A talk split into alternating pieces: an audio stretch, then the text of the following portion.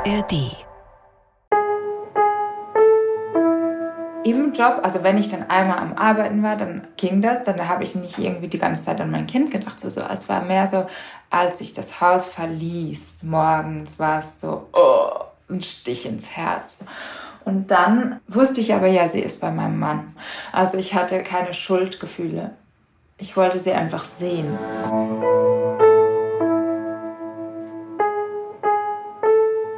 Eltern ohne Filter. Ein Podcast von Bayern 2.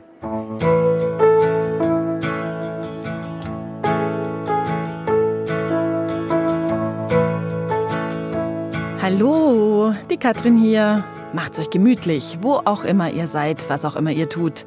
In meiner letzten Folge, da habe ich euch ja mal gefragt, wie und wann ihr uns so hört. Na, und jetzt weiß ich mehr. Beim Johannisbeeren pflücken, beim Wäschefalten, beim Joggen, auf E-Bike-Touren oder auch zum Einschlafen und dann gleich mehrfach, damit ihr nichts verpasst. Finde ich besonders süß. Grüße gehen jedenfalls raus an euch alle, von Dänemark bis in den Schwarzwald. Ich freue mich, dass ihr hier seid. Wenn diese Folge rauskommt, also jetzt Anfang August, da bin ich dann tatsächlich schon mit meiner Familie auf dem Weg in den Urlaub. Aber beim Aufzeichnen vor zwei Wochen, da war ich noch in einer ganz anderen Situation. Ende Juli, das bedeutet bei mir seit acht Jahren Kindergeburtstag. Und deshalb ist es ganz schön eng um mich rum in meinem Rumpelkammerbüro daheim, als ich mich für diese Folge mit Jacqueline Krause-Blouin per Videocall zusammentelefoniere. Wenn du wüsstest, was das hier für ein Chaos ist, weil hier alle Geburtstagsgeschenke und Girlanden und so für Montag rumstehen. Ach, bist du schon so ready? Ja, ja, ja. Dieser Geburtstag ist jedes Jahr. Irgendwie haben wir uns da so eine große Gartenparty an Hals gehängt damals. Oh. Nein, das ist ja schön. Ich finde es ja toll, dass sie da im Sommer Geburtstag feiern kann. Ich habe auch am Mittwoch. Ach echt? Hm? Hast du am 26. Dann? Ja. ja, lustig. Heute haben wir eingeleitet. Heute vor acht Jahren wurden die Wehen eingeleitet. Aber es ist lustig, wie es jedes Jahr wiederkommt. Also heute, 22. Juli, ich höre dieses Datum und erinnere mich dran, mhm. wie ich die Tabletten genommen habe, wie ich mit Wehen auf den Krankenhaushof spazieren gegangen bin und all das. Das habe ich auch. Ich habe sogar im ersten Jahr, sie ist um 3.08 Uhr auf die Welt gekommen. Und im ersten Jahr bin ich genau um 3.08 Uhr aufgewacht. Das oh. ist so krass. Ich kriege jetzt noch Gänsehaut. Irgendwie der Körper erinnert sich auch so dran. Ja, ja, das kann ich gut verstehen. Komisch, ne? Ja. Als ich deine Nummer bei mir eingespeichert habe, hat WhatsApp mir Jackie vorgeschlagen. Bist du eigentlich eher Jackie oder eher Jacqueline? Für meine Mutter bin ich Jacqueline und sonst bin ich eigentlich Jackie. Magst du es? Magst du die Jackie? Soll ich auch Jackie sagen? Ja, kannst du gern. Okay. Hallo Jackie. Hallo. genau, du lebst in Amerika. Ich erreiche dich in LA. Mhm. Ähm, ich, das ist total weird. Ich habe gerade meine kleine Tochter Einschlaf begleitet. Hier ist es 20.34 Uhr. Wie spät ist es bei dir? 11.34 Uhr. Also ich trinke hier noch Kaffee, du wahrscheinlich nicht mehr. Nee, ich habe gerade, äh, weißt du, wie viele Sternlein stehen und komme aus dieser dunklen Schlafhöhle. Sehr gut. Wir waren schon beim Ballett.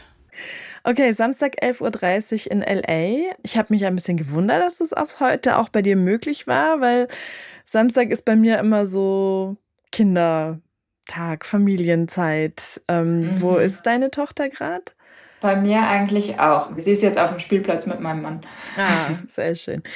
Äh, lass uns noch mal ganz kurz klären, darf ihr Name genannt werden oder sollen wir von deiner Tochter sprechen? Können wir ruhig nennen. Sie heißt Eliza. Und dein Mann? Der ist Clayton. Clayton, okay. Mm, Jackie, erzähl uns doch noch mal kurz, wer du bist und wie du gerade lebst. Oh Gott. wer bist du? Ah ja, so ein bisschen die Steckbriefstandards. Also, ich bin 37 Jahre alt am Mittwoch und bin Journalistin und wohne seit Februar in Los Angeles. Und vorher war ich sechs Jahre lang in der Schweiz und vorher neun Jahre in Berlin. Und eigentlich bin ich aber Schweizerin, also halb Schweizerin und halb Deutsch. Wie lebt ihr in LA? Wie habt ihr es euch da? Dein Mann ist Amerikaner, ne? Ja, genau. Aber er kommt aus Boston. Also das heißt ein anderer Vibe als hier. Wir wohnen in so einem 60s Bungalow. Mhm. Ich finde es mega cool. Das war eigentlich immer mein Traum. So, weißt du, alles auf einem Level, mhm. aber trotzdem ein Haus und also ein Häuschen ist jetzt nicht riesig, aber wir haben einen ganz großen Garten, mhm. ganz privaten Garten, wo auch keiner reingucken kann. Und wir sind so zehn Minuten vom Meer entfernt. Oh, wie schön. Und wieso ist es LA geworden? Die Pläne sind ja schon alt, ne? Ja, genau. Die poppten immer mal wieder so auf. Und LA ist es geworden, weil mein Mann ist Schauspieler. Und hier ist einfach so immer noch der Ort für dich, wenn du Schauspieler bist. Und ich bin super Kalifornien-affin, ähm, habe selber auch mal ein halbes Jahr hier gewohnt. Aber damals war ich 19. Ich hatte echt so die Zeit meines Lebens. Und deswegen war das auch für mich jetzt nicht so, dass er mich groß überreden musste. Seit 13 Jahren sind Jackie und Clayton ein Paar. 2016 haben sie geheiratet.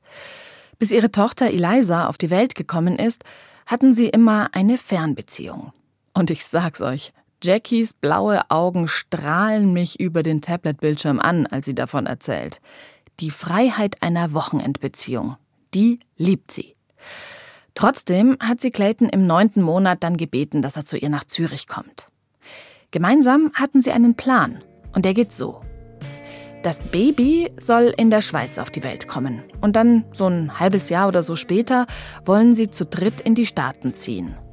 Jackie macht dann von dort aus einen Teilzeitjob als Mama-Bloggerin für eine Schweizer Tageszeitung, alles schon eingetütet, und verbringt den Rest der Zeit mit ihrem Kind.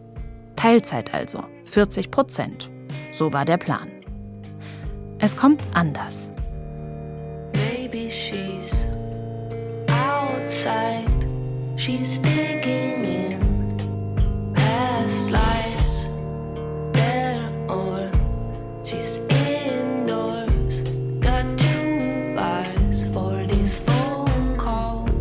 Als Eliza fünf Monate alt ist, wird Jackie angeboten, bei der Annabelle zur Chefredakteurin aufzusteigen. Die Annabelle ist die Frauenzeitschrift in der Schweiz. Gibt's schon ewig, kennen dort alle. Und Jackie war vorher schon vier Jahre lang dort als stellvertretende Chefredakteurin. Dieses Angebot will sie nicht ablehnen. Trotzdem sagt sie erstmal nur für sechs Monate zu, nämlich für den Zeitraum, in dem die Zeitschrift von einem neuen Verlag übernommen werden soll. Und sie handelt sich sogar aus, diesen Job aus LA zu machen. Also nochmal zusammengefasst, wie sich Jackies Leben 2019 plötzlich um 180 Grad gedreht hat. Von einer unabhängigen, meist allein lebenden Angestellten, wird sie zur Mutter mit Mann und Säugling im selben Haushalt und gleichzeitig zur Chefin. Ein Job mit 140 Prozent statt der geplanten 40, wie sie sagt. Zwar halb im Scherz, aber halt auch nur halb.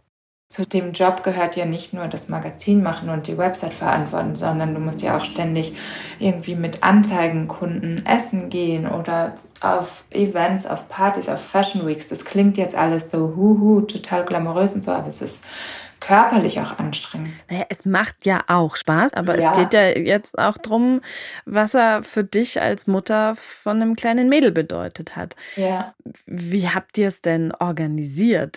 Das Problem in der Schweiz ist, dass es einfach unbezahlbar ist. Es ist so teuer. Ich kenne Freundinnen, wenn du zwei Kinder hast und du willst Vollzeit arbeiten oder beide wollen Vollzeit arbeiten, dann zahlst du einfach mal locker 5000 Franken im Monat für zwei Kinder und dann ist halt dein Geld weg. Du arbeitest ausschließlich, um im Job zu bleiben. Das ist halt das größte Problem in der Schweiz weil dann halt ganz viele Frauen denken, ja, komm on, dann bleibe ich halt lieber bei meinem Kind, was total nachvollziehbar ist, aber es ist halt später schwierig, weil die Frauen einfach Lücken haben in der Altersvorsorge und so weiter. Und in der Hinsicht ist die Schweiz halt komplett rückständig. Wie habt ihr es denn gelöst? Unsere Tochter war zwei Tage voll in der Kita, von 9 bis 18 Uhr. Ein Tag war ich zu Hause und zwei Tage war mein Mann zu Hause. Und einen halben Tag war noch meine Mutter. Ah ja. Wir hätten sie theoretisch auch ganz zu Hause lassen können, aber mein Mann hat ja auch seine Sprechjobs gehabt und außerdem bin ich auch totaler Fan davon, wenn Kinder mit anderen Kindern umgeben sind. Also ich finde, das ist super, wenn Kinder in der Kita sind. Weil es gibt ja in der Schweiz so diese Idee von, oh, das arme Kind wird fremd betreut, es wird abgegeben und es steht dann da am Gitter und weint den ganzen Tag. und, und, da finde ich, dass ich Eltern manchmal ein bisschen zu wichtig nehme.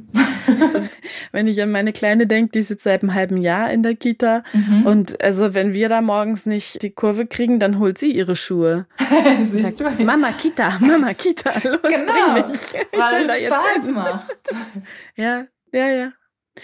Okay, also vier Tage in der Woche hast du gearbeitet und sie war entweder in der Kita oder bei deinem Mann oder bei deiner Mama. Genau. Mm, wie ist es dir gegangen in der Arbeit? Wie war so das Gefühl für deine Tochter in der Zeit? Also am Anfang, die ersten paar Wochen, war es echt so, als hätte man mir das Herz rausgerissen. Stimmt es, dass du in der Arbeit auf der Toilette geweint hast?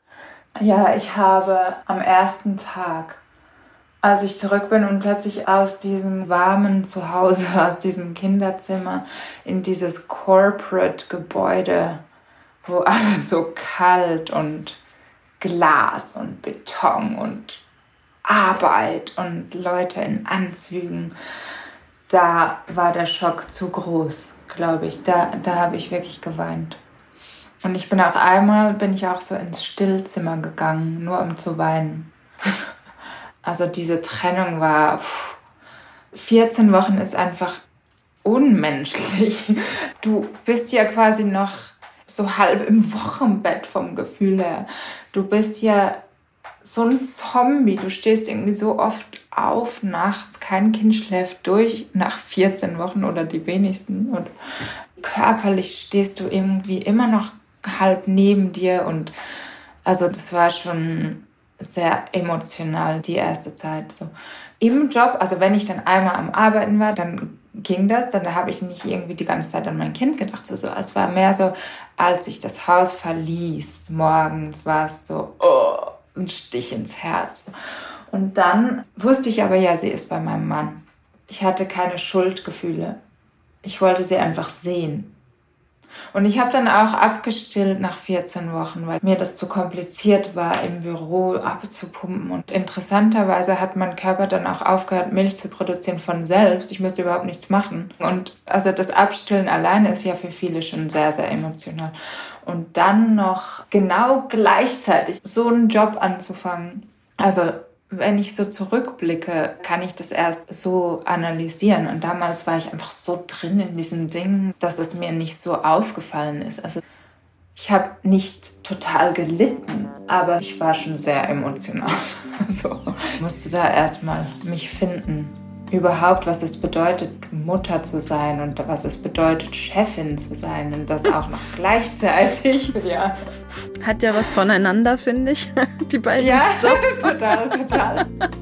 Ja, absolut. All I need to live time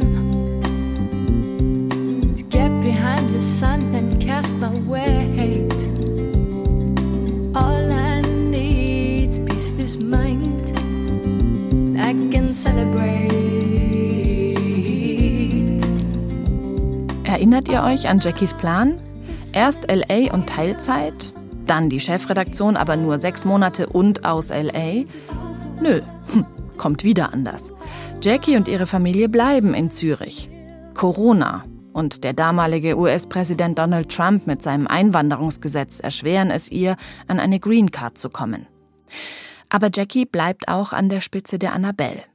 Bis Anfang 2023. Also insgesamt knapp vier Jahre arbeitet sie in diesem 140-Prozent-Job mit den Repräsentationspflichten, den 1000 Meetings, der Personalverantwortung für über 30 Mitarbeitende. Falls ihr euch fragt, warum sie das denn überhaupt durchgezogen hat, das wollte ich natürlich auch von ihr wissen. Hm, ich habe einfach den Job geliebt. Dieser Job ist inhaltlich mein absoluter Traumjob.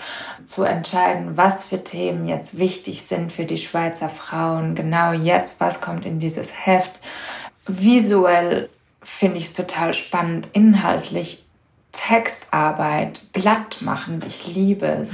Es macht mich total glücklich und ich glaube, ich kann es auch gut.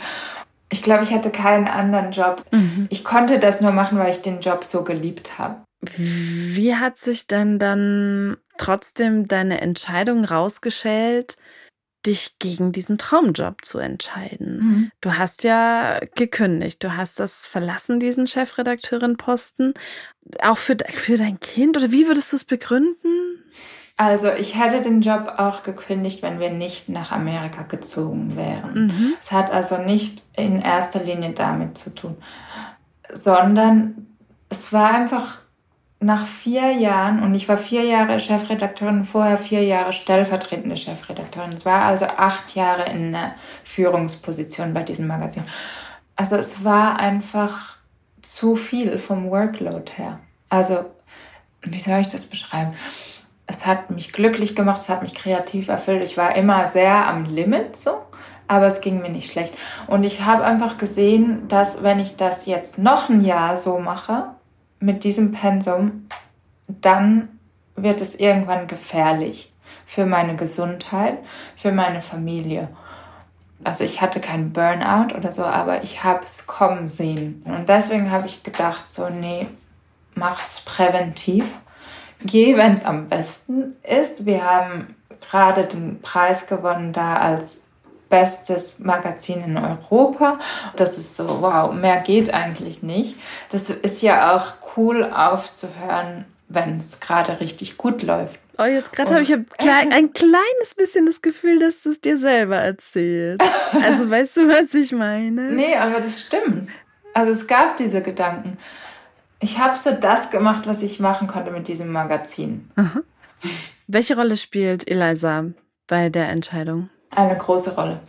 Also ich habe total viel so Nostalgie, dass ich denke, vor bald ist sie schon in der Schule und dann bald sieht sie schon aus und dann habe ich alles verpasst. Und ich habe das echt total oft. Ich könnte jetzt schon heulen, weil die Lehrerin im Ballett hat heute gesagt, so ja, Weihnachten machen wir dann den Nussknacker und da darf sie auch mitmachen. Und ich hatte schon Tränen in den Augen, als ich mir nur vorgestellt habe, wie ich sie da in so einer so einer komischen Ballettproduktion sehe und mich so denke, mein Kind ist erwachsen. Ich hatte das schon irgendwie, als sie drei Monate alt war, mhm. habe ich schon so gedacht, so als ich die ersten Bodies aussortiert habe, so jetzt zieht sie bald aus. Mhm. Deswegen spielt sie schon eine große Rolle bei dieser Entscheidung, weil ich einfach aktiv Zeit mit ihr verbringen will. Ich nicht plötzlich denken will, jetzt ist sie zwölf und wo war ich eigentlich die ganze Zeit? Mhm. Also die Prioritäten haben sich schon verschoben. Wünschtest du manchmal, dass du sie mehr als einen Tag in der Woche noch gehabt hättest, länger, also mehr gesehen hättest? Ja, das wünsche ich mir schon. I went with you up to the place you grew up in. We spent a week in the cold, just long enough to walden it with you any longer. Singing Ace of Spades when Lemmy died, but nothing's changed. LA's alright. I'm sleeping in my bed again and getting in my head and then walk around the reservoir. Wo war ich eigentlich die ganze Zeit? Fragt ihr euch das auch manchmal? Kennt ihr auch diese Tage, an denen man gefühlt die eigenen Kinder nur drei Sekunden sieht und sie dann auch noch genau in den drei Sekunden anranzt, weil sie wieder das Milchglas nicht in die Küche gestellt haben? Habt ihr manchmal Angst, das Leben eurer Kinder zu verpassen? Gerade noch Breiflecken aus dem Body gewaschen, schon muss man die Zahnfee spielen und im nächsten Moment drückt man die Daumen für die Abschlussprüfung an der Schule? Elterngefühle halt, oder? Von denen gibt's übrigens jede Menge bei uns auf Insta. Eltern ohne Filter heißen wir da auch. Schaut mal vorbei und diskutiert mit uns und unserer tollen Community. Und damit die noch weiter wächst, habe ich noch eine Bitte. Empfehlt uns euren FreundInnen im Klassenchat, am Kita-Elternabend und abonniert uns in der ARD Audiothek oder da, wo ihr uns hört. Dafür gibt's jetzt und hier ein dickes Danke. Zwei Stunden red ich an diesem Juli-Samstagabend mit der Jackie. Sehr viel von dem, was sie mir erzählt, kann ich extrem gut nachvollziehen. Wir ticken recht ähnlich, stelle ich immer wieder fest. In unserer Suche nach der beruflichen Erfüllung, nach der richtigen Dosis Mama, in unserem Freiheitsdrang und in dem Satz, ich will alles und zwar gleichzeitig. Eine Lebenseinstellung, die möglicherweise zum Scheitern verurteilt ist. Zumindest würde ich sagen, das Gegenteil wäre noch zu beweisen. Bei mir jedenfalls hat das nicht geklappt mit dem alles gleichzeitig. Was hast du verpasst? Ich habe bei meiner großen Tochter den ersten Schritt verpasst. Ich habe ja den Schritt nicht verpasst, weil Corona war. so schlimm wie das war, aber ich konnte endlich Zeit mit meinem Kind verbringen. Mhm. Und genau dann im ersten Lockdown hat sie gelernt zu laufen und mhm. ich war mhm. dabei. Und da habe ich mir so oft gedacht, wenn wir nicht im Lockdown wären, hätte ich es 100 Pro verpasst. Ja, ich war auf Reportagereise ja. damals. Ich weiß oh. es noch, wie ich die Nachricht bekam. Und innerlich, das war, ich fuhr durch so ein Fjord in, in Norwegen und es war wunderschön und es war toll. Ich habe mich so gefreut, auch, weißt du, auch mal rauszukommen und all das, ne? Und dann kam diese Nachricht und so, oh. Nein, nein. Oh, ich krieg sofort Gänsehaut. Nee, nee. Lustigerweise habe ich aber gar nicht so viel verpasst, weil ich ja immer so ein Typ bin, der alles gleichzeitig macht. Und ich war irgendwie trotzdem immer da. Also außer einmal, oh, das war in meinem ersten Monat, als ich wieder zurück bei der Arbeit war, ist sie aus dem Kinderwagen gefallen und hatte Verdacht auf Schädelbruch. Und da habe ich den Anruf bekommen, nee, ich kam nach Hause und dann war das gerade passiert und dann hat sie sich übergeben, weil ich so alles klar, Gehirnerschütterung sofort ins Krankenhaus.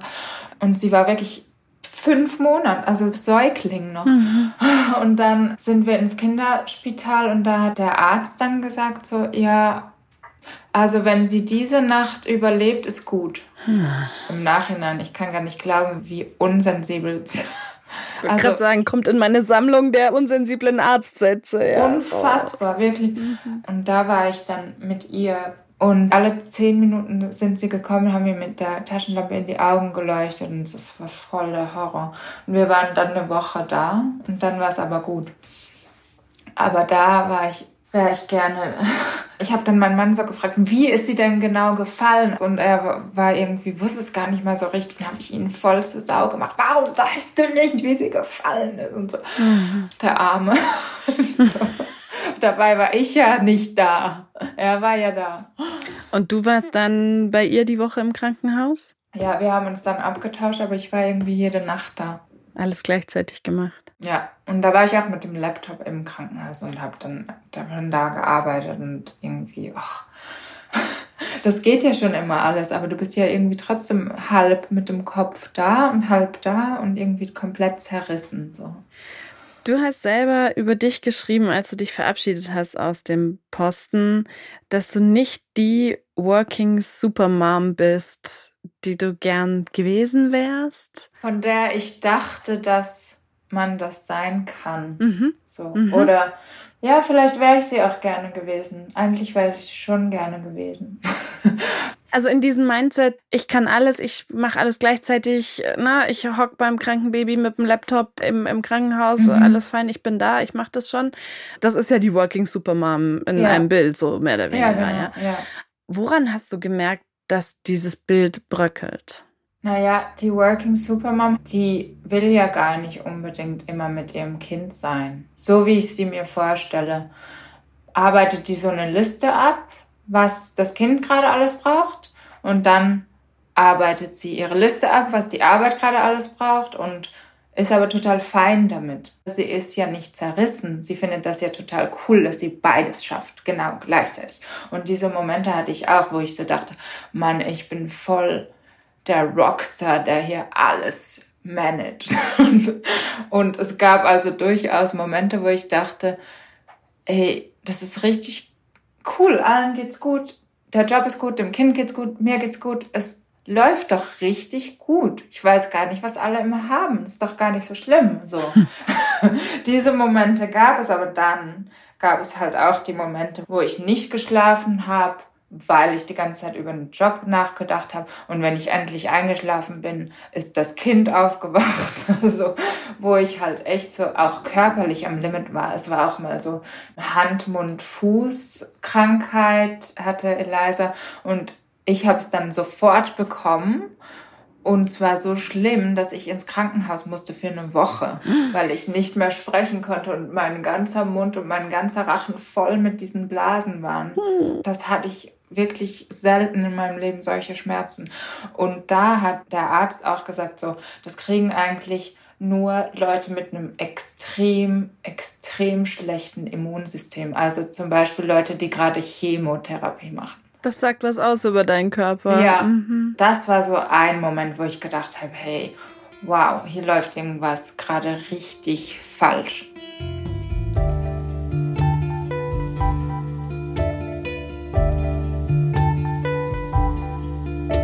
Die Entscheidung ist langsam herangereift.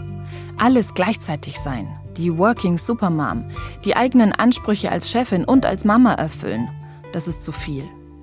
Zusammen mit ihrer Familie, aber auch mit einem Therapeuten wird Jackie klar, es gibt nur einen Weg raus.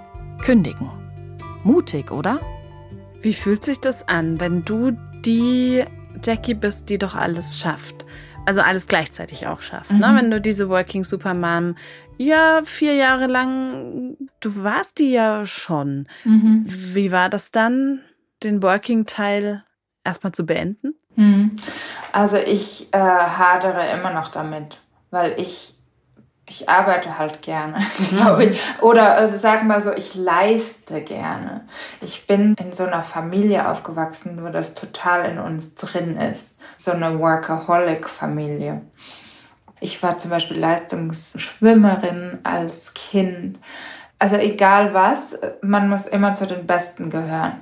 Siehst du das an dir selbst und deiner Herkunft kritisch und versuchst es eher weniger weiterzugeben? Ja, also so gut ich das reflektieren kann, ne, es ist ja halt auch sehr in dir drin und das fängt ja jetzt erst an. Also mit vier ist ja noch nicht so viel leisten. Es ist ja noch nicht Tests in der Schule oder so, aber ich habe mich schon oft gefragt, wie ich damit umgehen würde, wenn sie nur so mittelmäßig in der Schule wäre zum Beispiel. Und ich habe mir aber zum Beispiel auch überlegt, dass ich auf keinen Fall will, dass sie Leistungssport macht. Mhm. Also ich habe das total gerne gemacht. Aber man muss so viele Opfer bringen und du musst sehr viele Schulfeste absagen, weil du Wettkämpfe hast und so. Es gibt nicht mehr viel Zeit für freies Spielen und gleichzeitig ist es super für deine Disziplin. Also im Leben, was ja auch nicht schaden kann. Ich bin immer so ein bisschen hin und her gerissen, aber ich habe mir immer gedacht, ich möchte eigentlich nicht, dass mein Kind Leistungssport macht. Da ist LA wahrscheinlich auch ein heftiges Pflaster, oder? Also hier beim Ballett gibt es schon krasse Stage Moms, jetzt schon mhm. mit vier. Das ist tough. Das bist du aber nicht. Also da bist du nee. weit weg von. Ja, ich bin so, hey, have fun und sobald sie keinen Spaß mehr hat, nehme ich sie da raus. Ist mir wirklich egal. Ja. Das ist ja auch ein angenehmes Gefühl, wenn man erfolgreich ist. Es ist ja auch was Positives so. Aber es kann halt kippen mhm. und dann wird es problematisch so. Und deswegen bin ich jetzt hier in LA. Also ich habe mich ja auch quasi geografisch gelöst. Ich glaube, das musste ich auch. Weiß nicht, ob ich sonst den Schritt geschafft hätte zu kündigen. Und jetzt bin ich schon wieder mega viel am Arbeiten. Und womit haderst du? Mm, also es gab so einen Moment, da wo wir den Award für das beste Magazin gewonnen haben kürzlich, da war ich in Wien an dem Kongress und habe den Preis entgegennehmen dürfen. Und da gab es schon so einen Moment, wo ich so dachte, boah, jetzt hast du das Größte geschafft, was du schaffen kannst eigentlich mit so einem Magazin. Und jetzt gehst du. Da gab es schon so einen Moment, wo ich dachte, ich hoffe so fest, dass ich das nicht bereue, wenn ich in fünf Jahren zurückblicke. Das ist auch wirklich die meiste Zeit ist es wirklich total okay für mich und ich habe noch nie gedacht, so, Mist, du hast einen Fehler gemacht, hättest du es mal nicht gemacht. Ich habe es noch nicht bereut. Aber es gibt trotzdem Momente der Trauer. Oh, to see without my eyes. The first time that you kissed me, boundless by the time I cried. I built your walls around me. Wie hat sich die Beziehung zu deiner Tochter verändert seitdem? Sie ist vier und manchmal trotzig und manchmal denke ich sogar, unsere Beziehung war vorher besser, als ich mehr gearbeitet habe. Aber das ist wahrscheinlich einfach, weil ich jetzt mehr mitkriege und also manchmal denke ich so, sie hat damals einfach immer die Zeit, die wir zusammen hatten, fast gespielt, also fast so sich mega angestrengt, dass sie mir gefällt. Wahrscheinlich analysiere ich was, was überhaupt nicht da ist, aber ich hatte auf jeden Fall schon diese Gedanken, dass ich so dachte, eigentlich ist sie jetzt mehr sie selbst mit mir und das ist ja was Gutes. Also ihr habt auch de facto mehr Zeit miteinander. Ja, ja, ja, viel mehr Zeit, mhm. ja. Mhm. Ich meine, ich hole sie um drei Uhr ab von der Schule und dann verbringen wir eigentlich jeden Nachmittag zusammen. Mhm. Spiegelt sie es dir, wie sie es findet? Lustigerweise war sie schon immer ein Mama-Kind. So, so mhm. immer Mama muss das machen und Mama muss mir die Schuhe zubinden, Mama muss mich in den Autositz setzen. Obwohl ja mein Mann mehr da war. Und dann dachte ich immer, wenn ich dann mehr da bin, kippt es bestimmt. Mhm. Dass sie dann, weil ich dann nicht mehr so spannend bin, weil ich ja immer da bin und mhm. nicht so den Seltenheitseffekt habe. Aber das ist nicht passiert. Sie ist immer noch auf mich fixiert irgendwie. Magst du das? Ich mag das überhaupt nicht. Ach, ich auch nicht. Nee. Ich finde es so nervig, wirklich. Ich wünschte, sie wäre ein Papakind. Nee, ich wünschte, sie würde es einfach auch gleichberechtigt machen. Ja. Weißt du, come on. Wir machen doch alles gleichberechtigt hier. Also kannst du bitte auch ein gleichberechtigtes Kind sein. Nee, mein Ego braucht es überhaupt nicht. Ich bin froh, wenn sie mal sagt, nein, nur Papa bin ich so. Yes, ja, yes, Tschüss, Spaß. oh, ich fühl's so. Und ich weiß, dass wiederum mein, mein Partner sich schon zurückgesetzt fühlt. Oh, Der ja. engagiert sich ja so. Ja. Also wir sind 50-50, ja. Und wenn dann trotzdem, nein, die Mama soll, dann weiß ich, dass ihn das manchmal trifft. Und ja, ich sag jetzt wie du, mich wird's glaube ich, nicht treffen. Mhm. Ich wäre, glaube ich, froh. Auf der anderen Seite, ich weiß es auch nicht, mhm. ich erlebe es auch mhm. nicht. Nee, also mein Mann hatte, der wurde dann auch manchmal traurig. Und das tut mir total leid. Und dann sage ich immer so, ey, nimm es doch nicht persönlich, das ist ein Kind, es geht wieder vorbei, dann kommt eine andere Phase und es geht einfach nie vorbei. Mhm. ich weiß auch nicht, was das ist. Aber ich brauche es nicht. Also wirklich nicht.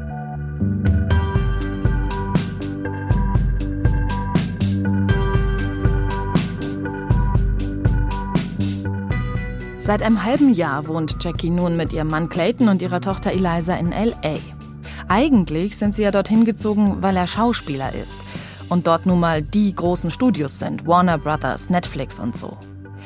Was Jackie aber richtig genervt hat, dass ihr Rücktritt als Chefin in der Öffentlichkeit zum Teil völlig falsch aufgefasst worden ist. In Leserbriefen oder bei Instagram haben die Leute kommentiert, dass sie ja nur ihrem Mann folgt und dementsprechend ihre Karriere für ihn und die Familie aufgibt. Tatsächlich ist fast schon das Gegenteil der Fall. Denn bestimmt habt ihr in euren Timelines, Social Feeds oder aus den Nachrichten mitbekommen, dass in LA halt gerade gestreikt wird. Angefangen haben die Drehbuchautorinnen, nun sind auch die Schauspielerinnen eingestiegen. Clayton darf gar nicht mit den Filmstudios zusammenarbeiten. Das ist ihm von der Gewerkschaft verboten. Er würde verklagt werden. Also verdient er momentan relativ wenig, macht Sprecherjobs in der Werbung und sowas. Die Familie lebt hauptsächlich von Jackies Einkommen. Sie arbeitet drei Tage die Woche für die Annabelle und baut sich ansonsten ein Leben als freischaffende Korrespondentin auf. Insgesamt verdient sie nun übrigens etwa die Hälfte von ihrem vorigen Chefinnengehalt. Sie wirkt sehr zufrieden damit, ist voll froh, nicht mehr so viele Meetings zu haben und stattdessen wieder mehr Artikel zu schreiben. Gibt es etwas, das dir helfen würde, wieder Chefin sein zu wollen mit Kind? Ähm, ich habe ja eben erzählt, dass auch mein Körper reagiert hat und so. Ich glaube, wenn ich ein Jahr Elternzeit gehabt hätte, wie es zum Beispiel in Deutschland oder einfach länger, anstatt 14 Monate, dann hätte ich ganz anders gestartet als Chefin. 14 Wochen. Äh, sorry, ja, 14 Wochen. Ha, schön wär's. genau. Also eine Elternzeit, die den Namen verdient gehabt hätte. Stelle ich mir vor, dass, dass ich eine andere Belastbarkeit vielleicht gehabt hätte. Wo am System müssen Schrauben gedreht werden, damit nicht nur Väter Mhm. Chefs sind, sondern auch Mütter Chefinnen sind oder Chefinnen sein wollen. Das ist es eben, weil ich glaube einfach, es gibt sehr viele Frauen, die wollen das einfach nicht mehr, sobald ein Kind da ist. Und es gibt auch viele Männer, die das nicht wollen, sobald ein Kind da ist, weil sich die Prioritäten verschieben. So. Aber bei Frauen erlebe ich es einfach häufiger. Vielleicht weil Männer dann wiederum mit ihren Rollenbildern zu kämpfen haben und weil es Männern aus ihrem Rollenbild heraus noch viel schwerer fällt, Ja, so ja. einen Posten nicht anzustreben, nicht anzunehmen, Mhm. aufzugeben, was auch immer. Ja, und uns Frauen halt von Anfang an immer noch suggeriert wird, dass wir die primäre Bezugsperson sein müssen. Das ist einfach immer noch in uns drin. Ich meine, wir sind noch nicht sehr viele Jahre gedanklich befreit davon. Und ich glaube, dass das einer der Gründe ist, warum viele Frauen dann sagen, nein, ich muss jetzt bei meinem Kind sein. Es fühlt sich dann vielleicht an wie, ich will bei meinem Kind sein oder es fühlt sich an wie Schuldgefühle oder so. Und man muss sich halt fragen, was bin wirklich ich und was ist die Gesellschaft? Voll. Oder was ist meine Mutter oder meine Großmutter? Wer spricht da eigentlich gerade? Warst du dir da immer recht im Klaren über dich? Weil du schienst mir ja ein bisschen auf der anderen Seite eher gepolt, ne? Dieses Leistungsding, was du vorhin erzählt Mhm. Ja. hast. Ja, nee, ich bin eben beides. Das ist noch viel krasser. Ich bin der Control Freak zu Hause und die, die mega viel arbeitet. Ich fühle dich so sehr die ganze Zeit, ja. Mhm. Das ist ja noch schlimmer, wenn man Vollzeit arbeitet und dann auch noch von sich denkt, dass man zu Hause auch noch die ist, die am besten Bescheid weiß. Also das ist was, wo ich mich ständig erwische. Wie weit gehen Selbstbild und Wahrheit da auseinander? Das musst du meinen Mann fragen. also ich reflektiere es auf jeden Fall. Und ich strebe ein gleichberechtigtes Elternsein an. Und zeitlich machen wir das auch, aber ich glaube, ich bin, was so Mental Load angeht, immer noch viel, viel, viel belasteter.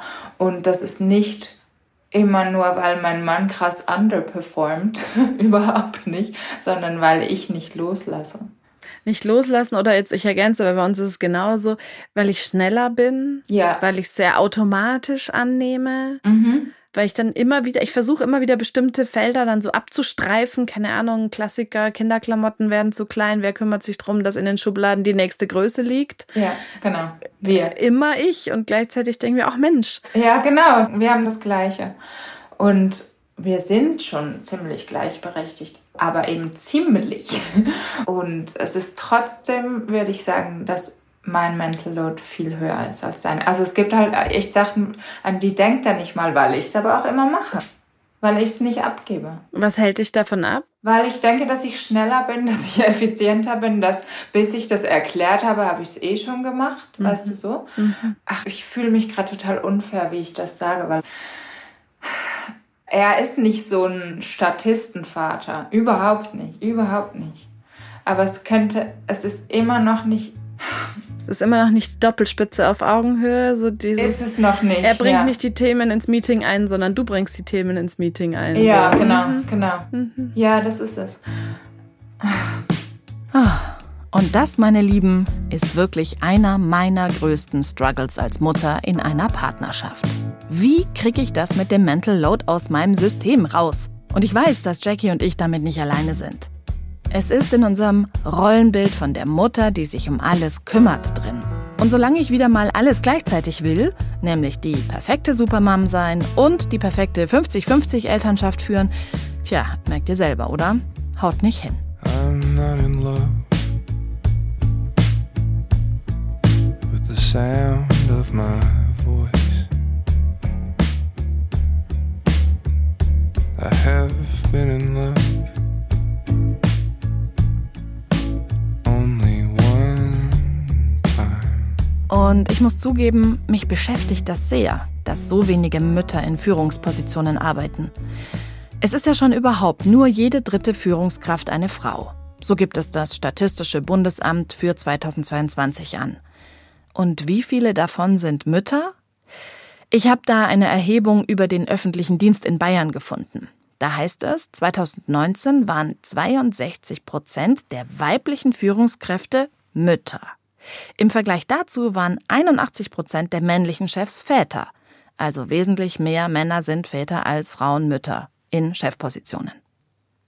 Wenn ich dann an das denke, was Jackie mir erzählt hat, dann frage ich mich, ob nicht tatsächlich ein Faktor auch dieses vermaledeite Mental Load ist. Also ob man nicht vielleicht sagen kann, weniger Familien-Mental Load ist gleich mehr kopffrei fürs Chefin sein? Ich weiß es nicht. Ich habe mit Jackie noch darüber geredet, welche Chefinnen wir überhaupt brauchen. Die, die Vorbilder sind, sagt sie ganz klar. Und zwar Vorbilder im Entschleunigen, im nicht immer alles und alles gleichzeitig wollen. Das kritisiert sie nämlich an sich selbst im Rückblick. Dass sie zwar immer Verständnis hatte als Chefin für kranke Kinder bei ihren Mitarbeiterinnen, selbst aber mit Laptop am Krankenbett ihres Babys gesessen hat. Und noch was muss normaler werden. Was ich mir auch hätte vorstellen können, so im Nachhinein, wäre vielleicht eine Co-Leitung dass zum Beispiel zwei Leute den Job haben und beide dafür weniger arbeiten. Ich kenne diese Forderung nach der Möglichkeit, Doppelspitzen zu ermöglichen. Also Mhm. beispielsweise zwei Frauen teilen sich eine Führungsposition. Mhm. Und für mich persönlich ist das immer wahnsinnig unattraktiv, weil ich denke, dann kriege ich 50 Prozent.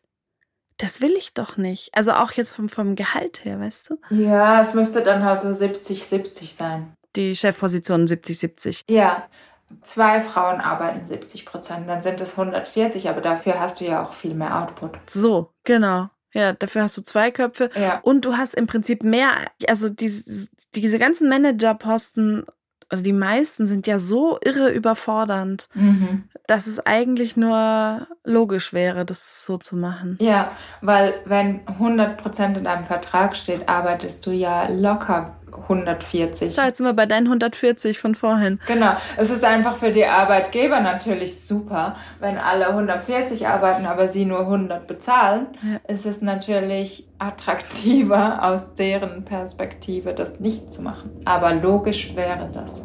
Könntest du dir vorstellen, dass du sowas in fünf, zehn, wie auch immer Jahren nochmal machst, nochmal angehst? Ja, ich glaube schon unter den richtigen Voraussetzungen.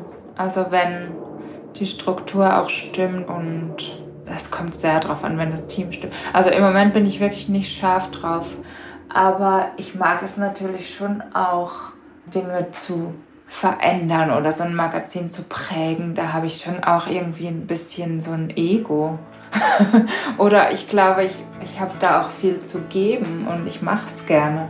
I stop and wonder. Ja, Jackie, ein gutes Ankommen weiterhin in LA. Dankeschön. Hat Spaß gemacht mit dir. Danke gleichfalls. Mach's gut. Tschüss. Do you think we can end this contest? Take each other's hands and get back to the surface. Then let's quit this contest and get back to the surface. Eltern ohne Filter ist ein Podcast von Bayern 2. Jeden Freitag gibt's eine neue Folge in der ARD Audiothek. Ich bin Katrin Hasselbeck und an dieser Folge haben noch mitgearbeitet Isabel Hartmann Recherche, Sibylle Giel Redaktion und Michael Heumann Produktion. So, Kindergeburtstag ist inzwischen rum, war stressig, viel Mental Load, aber hat sich gelohnt, ein voller Erfolg. Und die Jackie? Die hat ihren 37. Geburtstag mit ihrer Familie im Disneyland gefeiert. Hab sogar ein Foto bekommen. Für mich geht's jetzt also ab in den Urlaub. Und für euch habe ich noch einen Podcast-Tipp. Macht's euch schön. Eure Katrin. So, warte mal. Flugmodus an und los geht's. Give me my phone back. Wie geht es Jugendlichen, wenn sie eine Woche lang auf ihr Smartphone verzichten müssen? Und was kann man davon lernen? Darum geht es in diesem Podcast. Mein Handy eigentlich immer dabei. Ich würde es irgendwie sogar als Teil von mir schreiben. Ich würde mein Handy für mich persönlich als so ein Unterhalter bzw. Freundschaft eher sehen. Benutze es dann halt auch dementsprechend oft. Fast wie eine Sucht. Flugmodus. Vier Jugendliche. Ohne Handy. Mein Name ist Greta Taubert. Ich bin Autorin und lebe in Leipzig. Mir sind vier Tagebücher in die Hände gefallen von Dresdner Jugendlichen, die eine Woche lang ihr Handy abgegeben haben. Und zwar an ihren Lehrer. Ich habe mich sehr auf das Experiment gefreut, da es für mich das erste Mal war und ich gespannt bin, was sich in meinem alltäglichen Leben so verändert. Mir fehlt das Internet ein bisschen. Mir fehlt eine Aufgabe. Das Gefühl, etwas vergessen zu haben. Und das ist ein wirklich sehr unangenehmes Gefühl. Wie haben Sie diese Tage erlebt? Was hat es mit Ihnen, Ihren Freundschafts- und Familienbeziehungen, ja, Ihrem ganzen Alltag gemacht? Wir bekommen einen Einblick in die Welt der Schülerinnen und Schüler. Ja, fast wie durch ein Schlüsselloch. Und nicht nur das. In diesem Podcast geht es auch um die größeren Fragen dahinter. Warum ist es so schwierig, das Telefon mal längere Zeit wegzulegen? Wofür brauchen wir das Smartphone eigentlich wirklich? Und benutzen wir unser Handy oder benutzt das Handy uns? Flugmodus. Vier Jugendliche. Ohne Handy. Ein MDR-Podcast in sechs Teilen. Ab 29. Juni in der ARD Audiothek. Und überall, wo es Podcasts gibt.